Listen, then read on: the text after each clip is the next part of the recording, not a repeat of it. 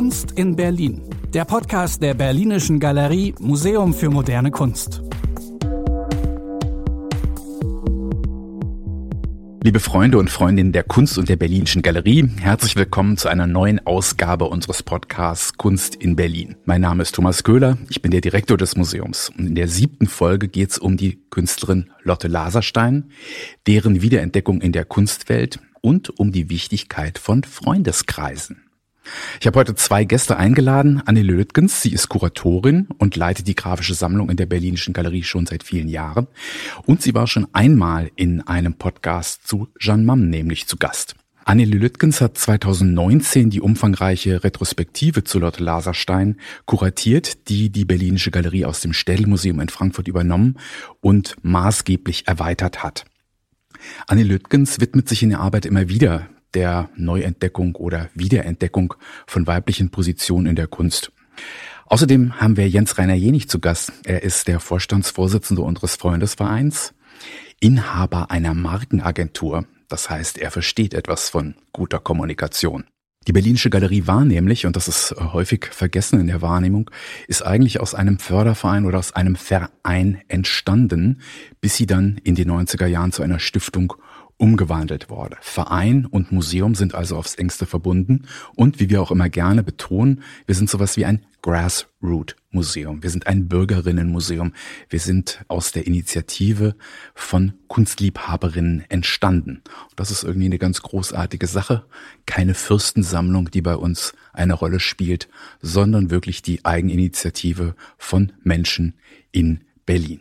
Wir wollen uns zunächst der Künstlerin Lotte Laserstein und ihrer Wiederentdeckung widmen. Und da, Annelie, fange ich vielleicht mal so an. Ich bin dieser Tage an der frisch renovierten, an der frisch sanierten Nationalgalerie vorbeigefahren. Da gibt's noch einen Bauzaun drumherum und in großen Lettern wird da für die Wiedereröffnung geworben mit großen Künstlerinnennamen, nämlich Kirchner, Gross, Dix, aber auch der Nachname Laserstein taucht in dieser Werbung auf. Und ich dachte, wow, das wäre vor 30 Jahren undenkbar gewesen.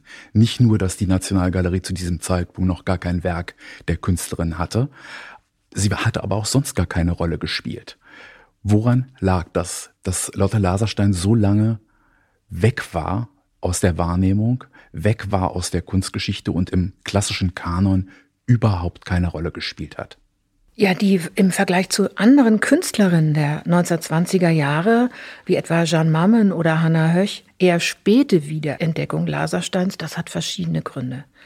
Während in den 1970er Jahren die Malerei der neuen Sachlichkeit und die politische Kunst der Weimarer Republik in großen Überblicksausstellungen dem Publikum vorgestellt wurden, lebte und arbeitete Laserstein schon seit Jahrzehnten im schwedischen Exil. 1937 konnte sie aus Nazi-Deutschland vor der Judenverfolgung dorthin entfliehen und verdiente sich seither fern vom internationalen Kunstmarkt ihren Lebensunterhalt als Porträtmalerin. Nach Deutschland, wo ihre Mutter im KZ ermordet worden war und ihre Schwester im Untergrund überlebt hatte, wollte sie nicht mehr zurückkehren das Exil, was hatte das denn für eine Bedeutung? Es war ja einschneidend, so wie du es gerade gesagt hast. Also sie war dann nur noch Porträtmalerin, Stilllebenmalerin. Kann man sagen, dass sie im Prinzip ihre Karriere durch die, durch das Exil beendet hat, wenn man so will? Also die internationale Karriere sicherlich. Ich meine, während in den 70er Jahren hier bei uns Tendenzen der 20er Jahre, also die Weimarer Republik wieder entdeckt wurde, da kriegte Lotte Laserstein den Kunstpreis der Stadt Kalmar. Da ging es nicht zu sagen, aber das ist eben dann doch die Provinz, die schwedische Provinz gewesen. Ne? Und die Wiederentdeckung hat eigentlich ihren Weg über England genommen, denn 1987 hat eine Kunsthistorikerin auf der Suche nach Kunst von Erich Wolfsfeld, das war der Lehrer von Lotte Laserstein, der nach England emigriert war, plötzlich die Adresse gekriegt von einer Schülerin von ihm, und zwar in Kalmar. Und dann ist die Frau äh, Straude dahin gefahren und hat gesehen, was die Lotte Laserstein da alles in ihrem in ihrer Wohnung äh, hängen hatte und was sie alles gemacht hatte. Und sie war perplex. Da hing nämlich zum Beispiel überm Sofa äh, der Abend über Potsdam. Das ist ja auch interessant, dass sie doch relativ viel mitnehmen konnte. Ja, sie hat, äh, sie hat diese Immigration sozusagen von gut geplant. Sie hat also ihre Werke nachkommen lassen oder beziehungsweise vorausgeschickt damals, weil eine Galerie in Stockholm eine Ausstellung von ihr machen wollte. Und so konnte sie mit ihren Arbeiten, ähm, also mit vielen ihrer Arbeiten dorthin äh, entfliehen und lebte mit ihren Arbeiten. Und diese, dieser Abend über Potsdam, den hat sie ja eigentlich auch nicht Abend über Potsdam genannt, äh, sondern sie hat ihn genannt Meine Freunde. Und es war für sie ganz wichtig, ihre Bilder aus der Weimarer Zeit um sich zu haben, weil das ja letztendlich ihre große Zeit war, an die sie sich gerne zurückerinnert hat. Zum Abend über Potsdam muss man vielleicht kurz erläuternd noch sagen, das war oder ist das große Werk, das die Nationalgalerie Berlin erwerben konnte. Ich habe jetzt nicht nochmal überprüft, ob es das erste Werk war, was überhaupt durch ein deutsches Museum angekauft wurde.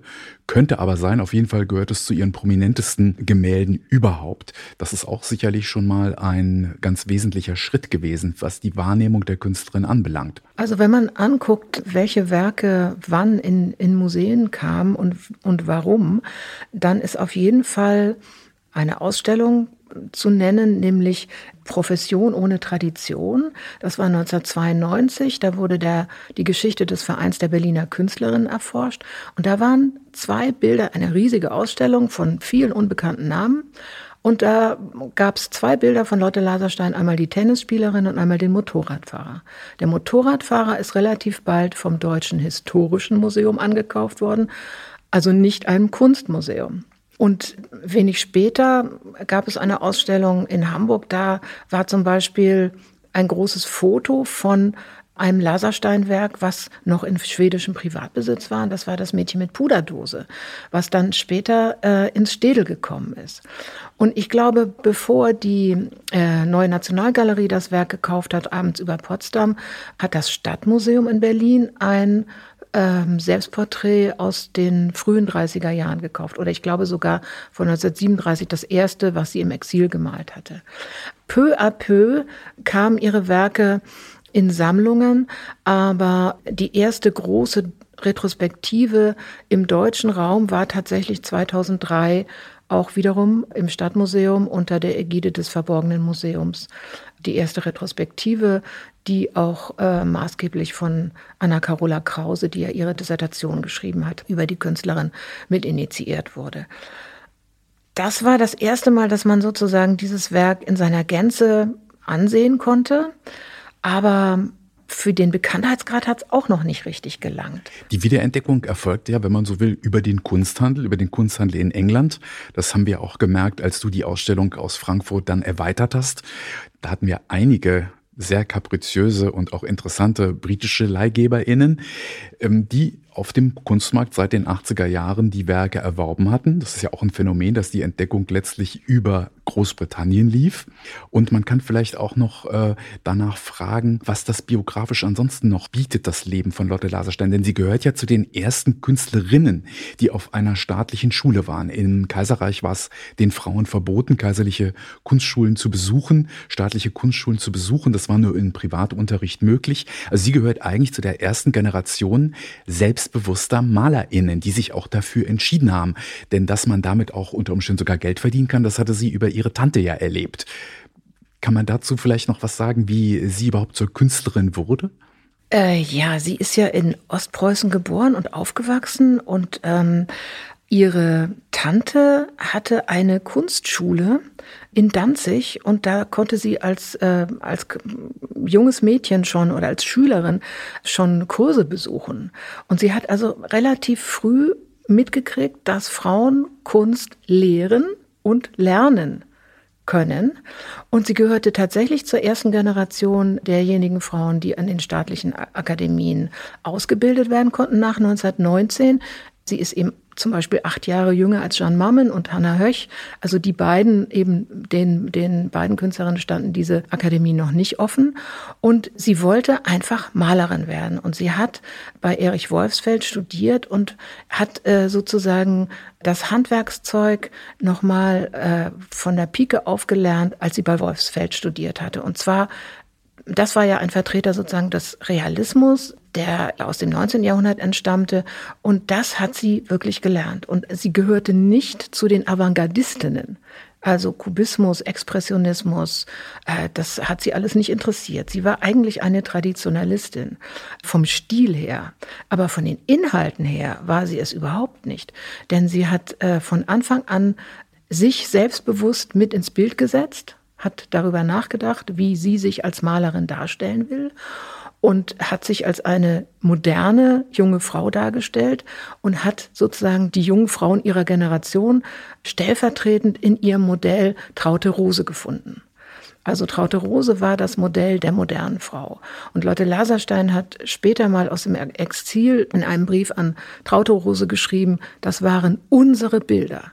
Das heißt also, sie war die Malerin, aber das Modell, also ihre Freundin, war wirklich auch mit beteiligt an der Art und Weise der Darstellung von Frauen. Es ist ja auffällig, dass es im Oeuvre von Lotte Laserstein ziemlich viele Selbstbildnisse gibt. Das scheint ja also wichtig gewesen sein, diese Form von Selbstbehauptung, zu zeigen, ich bin Malerin und ich bin im Atelier und ich zeige mich in meiner Profession. Das scheint ja wirklich nochmal so ein ganz, ja, hat Manifestationscharakter für meine Begriffe, wenn man sich diese Bilder anschaut. Absolut, das würde ich auch sagen. Also das ist nicht nur eine Selbstvergewisserung, sondern es hat auch was Programmatisches. Sie malt sich, äh, wie sie malt. Sie malt sich malend sozusagen auch. Und sie, sie hat von Anfang an eigentlich immer deutlich gemacht, das Bild, was ihr hier seht, Leute, das ist von mir. Also sie hat äh, ein frühes Bild ist das Porträt ihrer Großmutter und man sieht sie im Hintergrund an einem Spiegel äh, dieses Bild malen. Und das ist eigentlich programmatisch von Anfang an. Nun hast du schon erwähnt, dass Ihr Bezug zum 19. Jahrhundert, der ist ja unverkennbar. Trotzdem ordnen wir sie ja der neuen Sachlichkeit zu. Aber so diesen gewissen Retro-Charakter ihrer Malerei, den kann man ja auch nicht leugnen. Wie siehst du das? Ist sie da wirklich am Puls der Zeit oder ist das eher wirklich eine Interpretation dessen, was sie bei ihrem Lehrer erlebt hat? Also die Wurzeln sind natürlich der Realismus des 19. Jahrhunderts. Aber wir können in ihren Bildern, auch gerade in ihren Porträts, die ja oft kleinformatig sind und manchmal nur das Gesicht zeigen, wie bei der Russin oder bei dem Mongolen, wir können sehen, dass sie sozusagen die diese Fokussierung auf die Nähe der Menschen auch von der zeitgenössischen Fotografie, von der neusachlichen Fotografie übernommen hat. Sie hat nicht nur nach, nach rückwärts geguckt, sie hat eigentlich sehr genau in ihrer Zeit gelebt aber sie war eben keine Avantgardistin. Sie hat keine, keine Wurzeln in der Abstraktion oder in der kritischen Zeichnung, im Verismus, in der politischen Kunst, also wie andere Künstlerinnen das vielleicht haben. Aber mit ihren Mitteln war sie eigentlich eine sehr, sehr wache Beobachterin ihrer Zeit und sie hat es in ihren Porträts und auch in ihr, und wen hat sie porträtiert? Sie hat also ähm, Frauen, äh, die Berufe hatten, also Schriftstellerin, Feuilletonistin, ähm, eine Chemikerin. Sie hat also Leute porträtiert, äh, die tatsächlich auch ein modernes Leben gelebt haben. Und ähm, was wir nicht bei ihr finden, ist sozusagen das Babylon Berlin, um es mal etwas modernistisch auszudrücken. Also die Tanzcafés, die Varietés, das Chanson und all diese Dinge. Das findet man so nicht. Ähm, aber trotzdem kann sie mit ihrer Art der, der Malerei diesen Spagat zwischen Tradition und Moderne ja sehr erfolgreich machen. Und man muss sagen, 1931 hatte sie ihre erste Ausstellung in der Galerie Gurle, die erste Einzelausstellung. Sie war immer auch bei größeren Gruppenausstellungen in Berlin dabei, der Akademie. Aber das war eine Zeit, wo letztendlich es auch schon insgesamt eine Retraditionalisierung der zeitgenössischen Kunst gab. Nun können wir ja auch wirklich feststellen, dass sich ihr Stil dann ganz fundamental ändert. Sie geht ins Exil Sie muss sich neu aufstellen, auch beruflich. Sie muss Geld verdienen. Worauf führst du zurück, dass die, die Gemälde aus den 30er, 40er Jahren, dass die doch häufig ja nicht qualitätvoll so sind, wie man sich das äh, vorstellt. Hat es nur mit dem Genre zu tun, der Porträts, der Auftragsporträts, die sie macht, mit den Bildern, die sie für Rechtsanwaltskanzleien und Arztpraxen äh, erstellt? Ist es unter dem kommerziellen Druck entstanden oder warum gibt es diesen jähen Bruch und warum findet sie auch nach dem Krieg nicht wieder zurück zu so einer Stärke? Ich würde das gar nicht als einen jähen Bruch ansehen, ehrlich gesagt. Also sie bleibt gegenständlich, sie bleibt realistisch, sie arbeitet nach Modell. Also sie hat immer ganz stark nach Modell gearbeitet. Äh, sie hat sich nicht in ein Café gesetzt und irgendwie gezeichnet, sondern sie hatte Gäste im Atelier. Und im Grunde kann man sagen, dass sie von ihren Kompositionen her sicherlich nicht mehr so ähm, so eindeutig und so, so eigenwillig war. Aber das, was sie gut konnte, Menschen äh, auf die Leinwand zu bannen, das hat sie weiterhin gemacht. Und natürlich hat sie sich äh, angepasst an die Auftraggeber. Das ist gar nicht, das ist, das ist eigentlich gar nicht zu leugnen. Aber sie hat jetzt nicht einen stilistischen Bruch hingelegt, also so wie meinetwegen Jeanne Mamme, die dann irgendwann ganz dezidiert äh, kubistisch gemalt hat. Also ne, so, das hat sie eigentlich nicht gemacht. Sie hat dort ihr Auskommen gefunden und sie war aber eben, und das ist vielleicht auch der Immigration geschuldet, sie war einfach nicht mehr in der Auseinandersetzung. Und man muss sich vorstellen, dass das für eine künstlerische Existenz ja auch unglaublich wichtig ist. Kunst zu sehen, äh, mit Künstlern zu sprechen, ähm, die, die Auseinandersetzung des Berufs zu haben. Und das hatte sie so nicht mehr. Du hast das ja auch im Unterschied zur Frankfurter Ausstellung in deiner Ausstellung hier in Berlin berücksichtigt. Die Frankfurter hatten eher so auf die Masterpieces äh, Wert gelegt und die auch äh, inszeniert als solche. Und wir haben auch nochmal einen ganzen Raum den etwas später entstandenen Werken gewidmet. Das ist sicherlich auch richtig, denn auch die gehören zu ihrer künstlerischen Schaffensphase dazu und äh, komplettieren letzten Endes das Bild und erzählen ja auch was über eine deutsche Künstlerinnenbiografie und die damit inkludierten Brüche. Und ich sehe es schon so als eben auch eine existenzielle Bedrohung letztlich auch ihrer kompletten äh, künstlerischen Tätigkeit. Der Kontakt fiel weg, die, äh, der Kunsthandel fiel weg. Also dieses nochmal von vorne anfangen, das muss sie auch unglaublich viel Kraft gekostet haben. Das hat viel Kraft gekostet und auch das Wissen sozusagen, dass sie ihre Mutter und ihre Schwester zurückgelassen hat. Sie hat ja verschiedene Eingaben gemacht an den schwedischen Staat, ihre, ihre Familie nachkommen zu lassen. Und das hat nicht geklappt. Und das ist natürlich auch eine große Belastung. Also ich will nicht sagen Schuldgefühl, aber die Verantwortung, also oder das Gefühl, davongekommen zu sein und andere nicht mitnehmen zu können, das ist natürlich auch eine unglaubliche Belastung. Und insofern ist es auch kein Wunder, dass sie keinen Fuß mehr nach Deutschland äh, gesetzt hat. Später haben Traute Rose und ihr Mann sie auch in Kalmar besucht und da gibt's ganz lustige Fotos, wie, wie schön es ist, dass sie sich wiedergesehen haben. Und sie hat ja auch dort einen Freundeskreis Freundeskreis aufgebaut. Aber es ist eben doch, also der Bruch ist tatsächlich in der Biografie da. Jetzt war an der Berlinischen Galerie die kuriose Situation entstanden, wir verfügten über kein einziges Gemälde oder keine einzige Zeichnung von Lotte Laserstein, lediglich, aber der ist ja auch sehr wertvoll, über den dokumentarischen Nachlass, der an unser Haus gelangt war durch die Nähe zu der Forscherin, die sich mit Lotte Laserstein befasst hat. Also an uns kommt man eigentlich nicht vorbei, wenn man äh, über Lotte Laserstein arbeitet, wenn man eintauchen will in den dokumentarischen Nachlass, in Fotos, in private, in Briefverkehr. Das konnte natürlich nicht so bleiben. Wir hatten Gott sei Dank eine Leihgabe schon als Dauerleihgabe im Haus, aber richtig gehören. Äh, hat uns noch nichts. Das war ein unhaltbarer Zustand. Lotte Laserstein als wichtige Berliner Künstlerin die musste auch bei uns Eingang in die Sammlung finden. Und so ähm, ergab sich das, dass wir dann zu einer schönen Gelegenheit äh, ein Werk erwerben konnten. Aber bevor es soweit ist, äh, vielleicht erstmal äh, den Ball rüber an äh, Jens Rainer Jenig, der der Vorsitzende des Fördervereins ist, der maßgeblich dazu beigetragen hat, dass wir diese Lücke in unserer Sammlung schließen konnten. Was machst du eigentlich im Verein? Was macht der Verein? Und wie kann man beitreten? Fangen wir hinten an. Also das Beitreten ist das Einfachste. Auf unsere Website gehen, auf die Webseite der Berlinischen Galerie.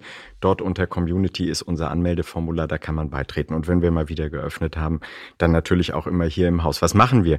Wir fördern die Arbeit des Hauses und ähm, wir haben uns ja gewandelt. Du hast es vorhin schon gesagt. Wir waren mal der Trägerverein, der das Museum ins Leben gerufen hat, das Museum erst ermöglicht hat. Berlinerinnen, Berliner haben sich zusammengetan und haben gesagt, wir möchten ein Haus in dieser Stadt, das sich der Kunst aus Berlin widmet und haben eben 1975 den dafür notwendigen Trägerverein gegründet und dann das Museum, was dann äh, eben zur Stiftung äh, geworden ist. Und heute sind wir der Förderverein und wir unterstützen in jedem Jahr mindestens eine Ausstellung. Das ist so die, die Regelmäßigkeit, die wir uns angewöhnt haben, damit du Planungssicherheit hast, dein Team, Frau Lüttgens, die Planungssicherheit hat, eine Ausstellung eben mit unseren Mitteln zu ermöglichen. Jetzt äh, hast du die Ausstellung schon erwähnt. Die sind der Berlinischen Galerie auch unglaublich wichtig, um die Dynamik des Hauses aufrechtzuerhalten. In puncto äh, Sammlungserwerb habt ihr euch ja noch nicht so wahnsinnig getummelt. Wie konnte man dich überzeugen, ausgerechnet bei Laserstein mal äh, zu helfen? Ja, das Interessante war, äh, es war schon immer in unserer Satzung verankert. Also wir konnten, das steht da drin, dass wir auch Ankäufe unterstützen. Und dann haben wir im Vorstand uns damit beschäftigt und haben gesagt, das haben wir aber noch nie getan. Wollen wir das denn nicht mal tun? Und haben, das muss man auch sagen, dankenswerterweise sehr großzügige Mitglieder, ähm, die diesen Gedanken auch aufgreifen wollten. Und dann war der Anlass da. Das Werk war da wir haben unsere Mitglieder gebeten, uns zu unterstützen und äh, dann haben wir es ermöglichen können. Es war eine gute Fügung und ich glaube, wir haben auch ein bisschen Freude dran gewonnen und wollen das gerne fortsetzen. Also äh, ich weiß ja auch schon, du hast schon neue Ideen und äh, insofern werden wir da sicherlich auch genau hingucken und das dann auch, wenn möglich, möglich machen. Ergänzend muss man vielleicht noch sagen, dass wir eigentlich in der Regel in die Zukunft kaufen, dass wir uns mit zeitgenössischen Künstlerinnen und Künstlern befassen. Das hat auch was mit den Preisen auf dem Kunstmarkt zu tun, dass wir uns äh, auf die Gegenwartskunst konzentrieren. Das heißt, Werke der klassischen Moderne sind für uns weitlich schwieriger zu erwerben. Da braucht man dann immer einen Impuls von außen.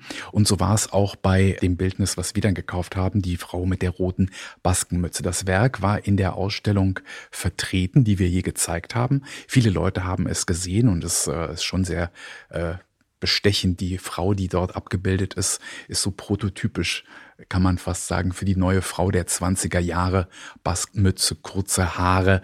Das ist wirklich ganz, ganz äh, toll. Und ähm, wie haben wir das genau angestellt? Wie hat das geklappt, dass man die Menschen dafür begeistern konnte? Glaubst du, dass es wichtig, dass es ein figuratives Bild war? Kann man sowas leichter mit Freunden erwerben als ein abstraktes Bild? Das kann gut sein. Ich glaube, was wichtig war, ist, dass das Werk eben schon da war, dass wir das Werk kannten, dass wir genau wussten, worum es ging und äh, dass auch Frau Lüttgens ganz deutlich gemacht hat, warum es eben ein Werk ist, was zu uns kommen sollte. Ich glaube, das alles zusammen hat dazu geführt, dass die Freundinnen und Freunde gesagt haben, das wollen wir auch ermöglichen. Ja, dieses, dass man sehen kann, worum es geht. Also das ist ohnehin die Erfahrung, die wir gemacht haben, dass die Unterstützung immer dann ähm, großzügig ist, wenn wir sehr konkret sagen, wofür wir Unterstützung suchen. Das ist jetzt in diesem Fall der Ankauf gewesen. Bei den Ausstellungen ist es manchmal der Hinweis, wir könnten ein weiteres Werk aus einem Ort XY bekommen. Und wenn wir das so präzise machen, dann sagen die Menschen, das Werk, das wollen wir, dass es nach Berlin kommt. Und ähm, dann öffnen sich die Herzen und dann anschließend ähm, die, das Portemonnaie und dann können wir dich eben unterstützen. Denn wir können nur geben, was wir haben. Äh, und äh, ich freue mich immer, wenn es über die Mitgliedsbeiträge hinausgeht und unsere Mitglieder sagen, ich spende auch darüber hinaus. Denn Mitglied werden kann man mit einem kleinen Betrag pro Jahr. Das übrigens auch an alle, die das hören, nochmal nachgucken. Ähm, von daher, das tut nun wirklich nicht weh. Und wer die Kultur in Berlin und ihre Vielfalt schätzt, ähm, da sage ich auch immer, der sollte sich engagieren in dieser Stadt, äh, denn die fällt nicht vom Himmel, die müssen wir erhalten.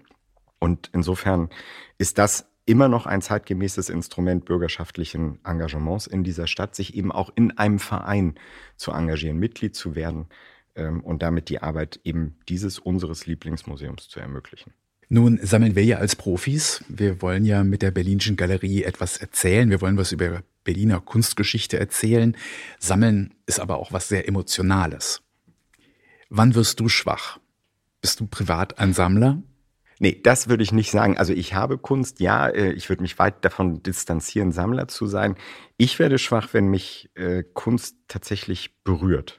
Ähm, ich sage das auch dem, äh, wir kennen beide gemeinsamen Galeristen, der mich da regelmäßig auch tatsächlich eben mit Werken berührt, wo ich sage, das ist Kunst, mit der ich mich auch umgeben möchte, die ich tagtäglich sehen möchte und die irgendwas in mir trifft. Und dann, ja, dann werde ich auch mal schwach. Anneli, wie müssten wir mit Lotte Laserstein weitermachen? Ein Werk einer Künstlerin, das entspricht ja eigentlich nicht mehr der Museumsgepflogenheit. Außerdem lernt man über ein Werk natürlich nur ganz fragmentarisch kennen. Wie müssen wir weitermachen? Und was könnte unser Problem dabei werden? Also erstmal glaube ich, haben wir ja eine Dauerleihgabe, dieses Selbstporträt im Atelier, ein frühes Selbstporträt im Atelier in ihrem Friedrichsruher Straße. Daran sollten wir weiterarbeiten, dass diese Dauerleihgabe in unseren Besitz geht. Es gibt eine weitere Leihgabe, der Mann im blauen Anzug, der auch in der Ausstellung war, ein ganz interessantes Männerporträt, ein, ein also ein Querformat mit einem weißen Hintergrund, also auch sehr ungewöhnlich eigentlich für auch für Lotte Laserstein. Das wurde uns auch als Leihgabe angeboten. Auch daran würde ich arbeiten. Und ähm, wir müssten einfach beobachten sozusagen, was tatsächlich auf den Markt kommt. Unser großes Problem, wenn wir retrospektive Ausstellungen machen, Künstlerinnen entdecken, äh, dann ist es immer so, dass solche Ausstellungen die Preise nach oben treiben. Wir arbeiten sozusagen daran, dass wir die Bilder teuer machen. Und obwohl Künstlerinnen längst noch nicht so hohe Preise erzielen wie ihre männlichen Kollegen aus der Zeit, was man immer sehr schön sehen kann, wenn man die Kataloge der Auktionen durchguckt und dann sieht also dass irgendwie ein wirklich tolles Selbstporträt von Grete Jürgens äh, mit 160.000 Euro der höchste Preis ist, der jemals für ein Werk von ihr bezahlt worden ist. Oder ein Aqu Aquarell von Jeanne Mamm, was wir in der Ausstellung hatten, auf einmal für 200.000 Euro weggeht. Welt, Weltrekord sozusagen für die Künstler.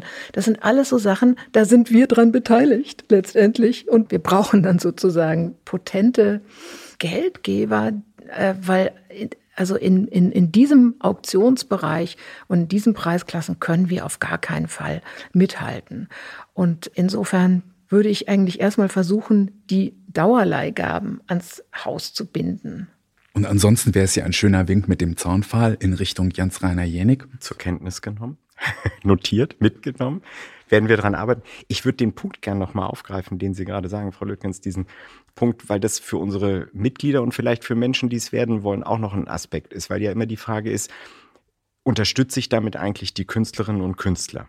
mit einer Mitgliedschaft in einem Förderverein. Und ich finde, das macht das sehr deutlich. Am Ende ist es ja so, wenn die Werke gezeigt werden, die Werke wertvoller werden, ist es am Ende auch eine direkte Unterstützung der Künstlerinnen und Künstler in ihrer Arbeit, weil ihr Werk gesehen wird und auch der Wert steigt. Also insofern kann man, finde ich, auch äh, darüber nachdenken, wenn man sagt, ich möchte eigentlich Künstlerinnen und Künstler unterstützen, natürlich ja, kaufen, das ist das Wesentliche, aber zum anderen eben auch bei uns Mitglied werden, denn unsere Arbeit macht Künstlerinnen und Künstler erst sichtbar und zwar in der eben hochwertig kuratierten Form, wie sie das machen. Tatsächlich arbeiten wir zwischen Kunstmarkt und den Museumsinstitutionen und ziehen da häufig den kürzeren, das ist klar. Äh, so in der Anfangsphase, als man sich für Lotte Laserstein wieder zu interessieren begann, kam es ja zu einer ganz kuriosen äh, Begebenheit. Ein äh, Gemälde von ihr, was als verschollen galt, im Wirtshaus, mal im Besitz der Stadt Berlin, tauchte in einem Katalog eines Münchner Auktionshauses auf und war, glaube ich, wenn ich das jetzt richtig erinnere, mit 600 Euro ja, angesetzt. Ein, ein lächerlicher Preis, genau. Es gab aber offenbar jemanden, der es besser wusste in dem Kreise derjenigen, die dafür boten. Und da muss ich jetzt auch äh, gestehen, ich habe den Endpreis nicht mehr im Kopf, aber ich glaube, es ging weit über 100.000 Euro hinaus, dass dieses Bild dann den äh, Besitzer wechselte. Daran kann man ermessen, wie unerreichbar und auch wie äh, unabwägbar Auktionen, Auktionspreise für uns geworden sind. Wir sind wirklich angewiesen auf Menschen, die sich vielleicht trennen wollen oder vielleicht auch was verschenken wollen, was sich in ihrem Besitz befindet. Also ich würde auch sagen, ähm, Privatsammler aus Privatbesitz etwas zu bekommen, ist auf jeden Fall für uns günstiger als über die Auktion. Das ist völlig klar. Aber auch da ist man manchmal, guckt, zieht man den kürzeren. Es wurde uns ja ein Selbstporträt angeboten, selbst, ein spätes Selbstporträt, ein wichtiges Selbstporträt von Lotte Laserstein vor Abend über Potsdam. Und während wir noch überlegten hier im Hause, wie man das Geld auftreiben kann, hat die Besitzerin es dann schlicht und ergreifend nach Potsdam verkauft. Äh, also das ist äh, schade, aber auf der anderen Seite gut, vielleicht gehört es auch dahin. Also wir freuen uns jedenfalls über die Tatsache, dass Lotte Laserstein mittlerweile bekannt ist. Davon kann man wirklich äh, reden. Äh, es gab ja auch am Hans-Otto-Theater in Potsdam zum Abend über Potsdam ein Theaterstück. Also es äh, diffundiert mittlerweile auch in alle Bereiche der, nennen wir es mal, Populärkultur hinein. Und das ist schön und ein Beleg dafür, dass die museale Arbeit, auch wenn wir irgendwann abgehängt sind vom Kunstmarkt, ja doch fruchtet. Und vielleicht ist es etwas verfrüht zu sagen, dass sie mittlerweile zum Kanon gehört, aber ich denke, das äh, kann man durchaus wagen und wir tun jedenfalls unser Übriges und unser Bestes, äh, damit es auch noch ausführlicher so bleibt. Ja. Vielleicht kann man, kann man noch sagen, dass der Kanon ist wichtig, aber was mir persönlich noch wichtiger ist, war das Erlebnis der Besucherinnen und Besucher in der Ausstellung von Lotte Laserstein. Weil ich habe bei den vielen Führungen eigentlich selten so viele glückliche und begeisterte Gesichter um mich herum gesehen, wie in dieser Ausstellung. Also man konnte sich sozusagen mit Lotte äh, identifizieren und damit sind ihre Werke sozusagen auch tatsächlich äh, nahtlos in die Gegenwart gewandert, indem sie in die Herzen der Besucherinnen und Besucher gewandert sind. Das ist tatsächlich wahrscheinlich auch einer der Gründe, weshalb die Ausstellung so viele BesucherInnen angezogen hat. Dieses zeitgenössische, was man in manchen ihrer Porträts auch äh, sieht. Man ist sich nicht sicher, wann die überhaupt entstanden sind. Könnte genauso gut sich um ein Werk handeln, was äh, nicht mal zehn Jahre alt ist. Also diese Überzeitlichkeit zeichnet bestimmt auch das Werk aus. Das ist ganz klar. Wenn man noch ein wenig in der Ausstellung schwelgen möchte, obgleich sie schon lange nicht mehr zu sehen ist, dann kann man das tun. Nämlich über die Website des äh, Museums der Berlinischen Galerie. Da kann man sich den Trailer zur Ausstellung nochmal angucken. Und ich glaube, das ist nochmal eine ganz schöne Gelegenheit, um dieses tolle Ereignis hier in Berlin nachzuerleben. Ein Ausblick auf die nächste Folge möchte ich auch schon geben. Da treffe ich mich mit einer anderen Mitarbeiterin des Hauses, mit Christine van Haaren. Sie trägt den vielleicht leicht rätselhaften Titel Curator of Outreach. Und mit ihr werde ich mich über die Themen kulturelle Bildung und Arbeit am Museum unterhalten. Und ich würde mich freuen, wenn Sie auch diesen Podcast der Berlinischen Galerie wieder anhören. Kunst in Berlin. Der Podcast der Berlinischen Galerie Museum für moderne Kunst.